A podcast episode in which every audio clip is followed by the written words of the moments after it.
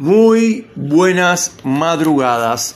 Señoras y señores, esto es Salvador de Noche, segunda temporada, un programa de radio del siglo XXI que sale desde la Patagonia Argentina, desde la ciudad de Neuquén y en ocasiones de la ciudad de Cipolletti. Neuquén es la Patagonia, es la capital de la Patagonia Argentina. Para la gente que nos escucha en Alemania, en Francia, en España, en Italia, en Portugal, en Canadá, y en los Estados Unidos, en Washington, en New York y en la ciudad de Miami fundamentalmente, más del 60% de los oyentes son de esa gran ciudad.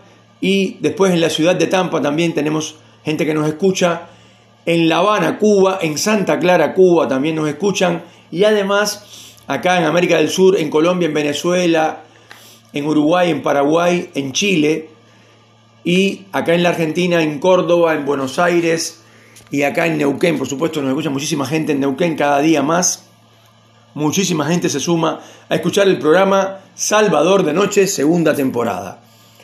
En el día de hoy vamos a hablar, entre otras cosas, ¿no? Porque viste que hablamos un poco de todo, de, estuvimos hablando en, en los capítulos pasados del poder, de por qué los políticos se arrancan la cabeza, se mudan de Buenos Aires a eh, Capital Federal, de Capital Federal a Buenos Aires para estar en, los listados de los diferentes partidos, de los diferentes movimientos, para llegar. Todo el mundo quiere llegar al poder. ¿Por qué? Porque en el poder hay mucho dinero. Esto es un país rico, es un país poderosamente rico, que está mal organizado, con una distribución de la riqueza desastrosa y con todos los parámetros que otros países llevan a cabo acá son totalmente esto, violados en un sentido, eh, no se respetan las instituciones, no se respeta eh, los cuerpos eh, represivos del Estado, en este caso estamos hablando de la policía, del, bueno, en fin, de todo el cuerpo de seguridad del Estado. aquí no se respeta nada, ni a nadie. Entonces, donde un país que hay, hay un marasmo social de esta magnitud, por supuesto que las cosas funcionan de una manera casi milagrosa. Porque como yo siempre digo, el tipo que va a la salada o la saladita para la gente que está en el extranjero y que no conoce el país, es un lugar donde venden eh, cosas eh, falsas, cosas, acá se dice truchas, eh, mm, no, en todos los, no en todos los puestos, yo diría en el 99.9 eh, de los puestos. Y entonces va una persona de acá, se compra, compra un par de zapatillas, le costaron 300 pesos y acá la vende.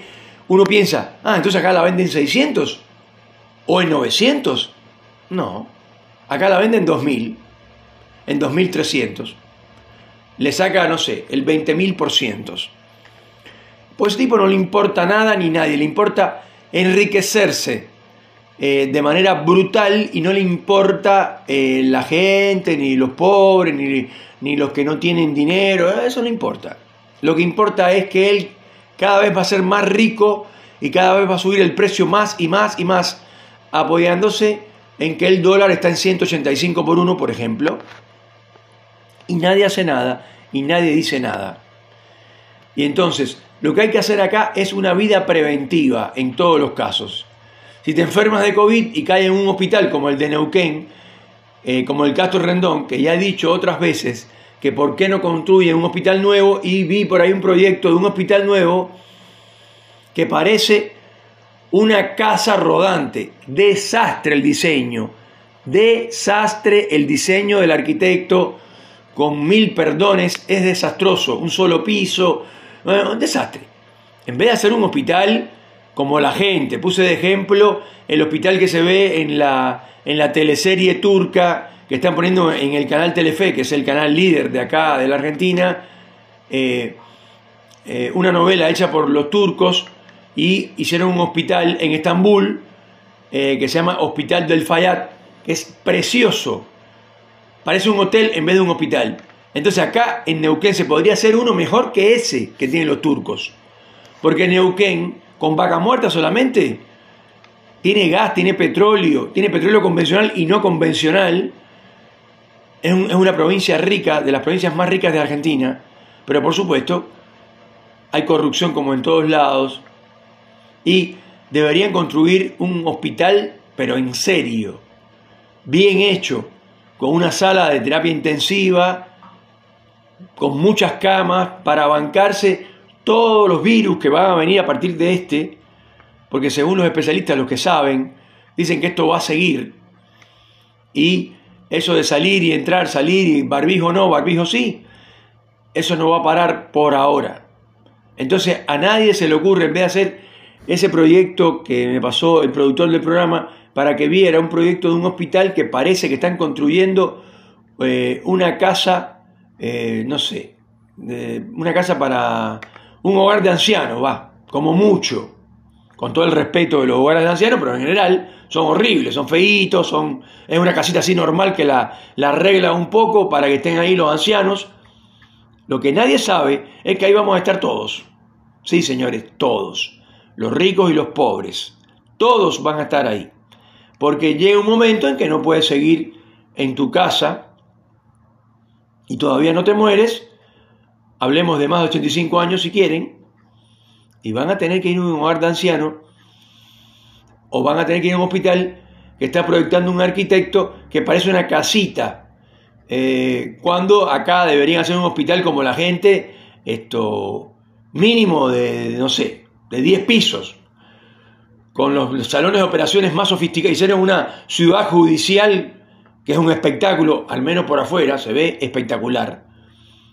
No he entrado nunca y seguramente no voy a entrar nunca tampoco, pero no, creo, no, quiero, tener, no, no quiero ni creo tener problemas judiciales.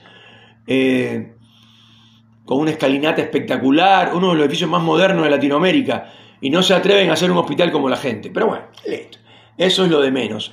Los hospitales que hacen acá son unas casitas, eh, está hablando de Centenario, de Cinco Saltos, de, los pueblos de la provincia, no importa Río Negro, Neuquén, no importa lo mismo, hacen unas casitas así como unas naves, eh, o sea, cero arquitectura, no se imagina, no, no, o sea, nadie se imagina, el arquitecto que diseña eso, eh, se cree que nunca va a entrar a ese hospital.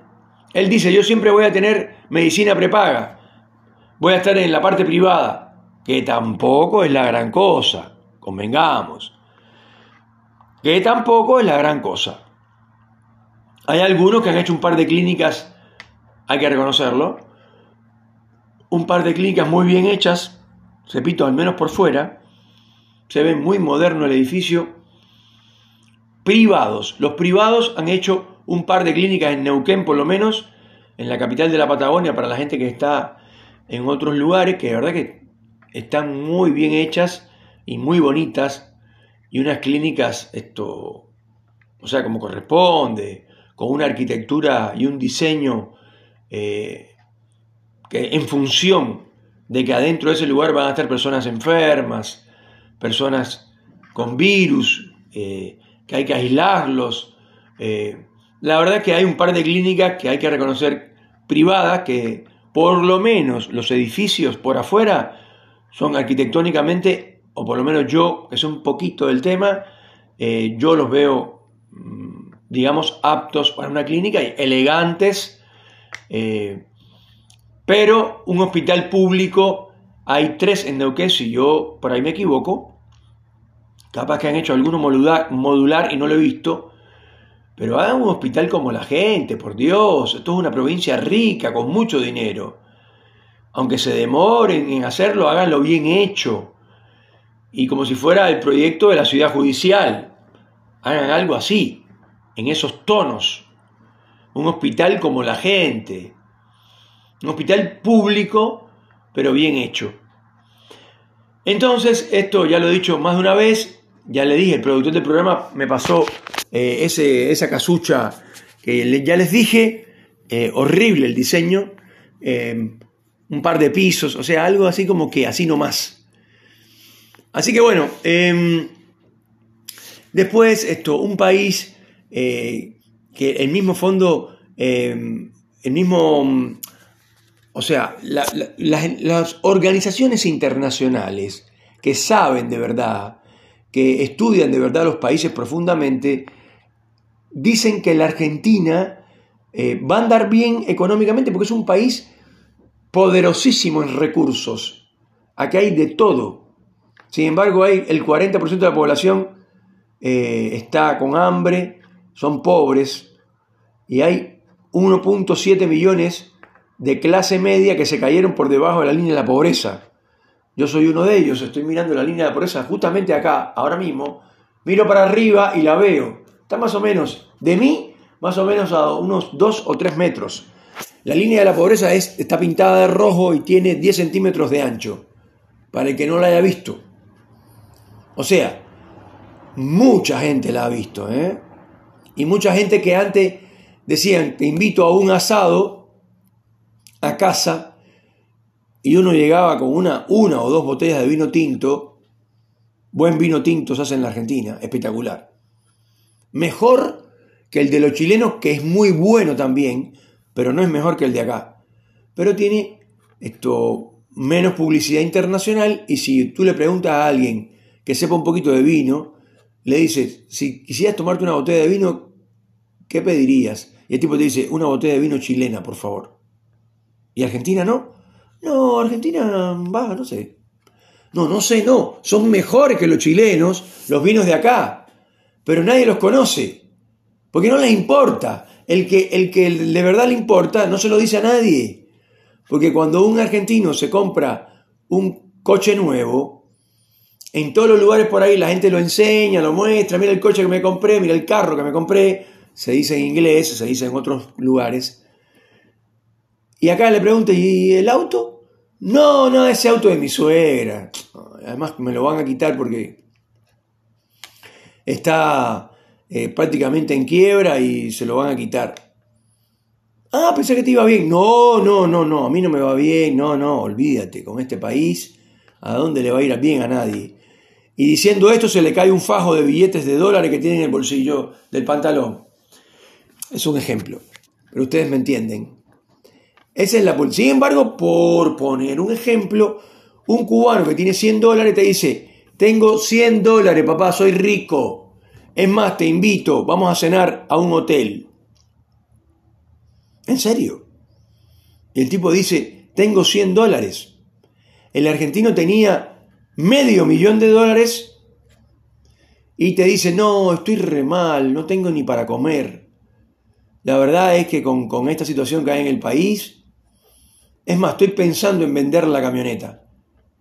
¿Qué camioneta? No, mi camioneta. Sí, ya, vieja. ¿Vieja?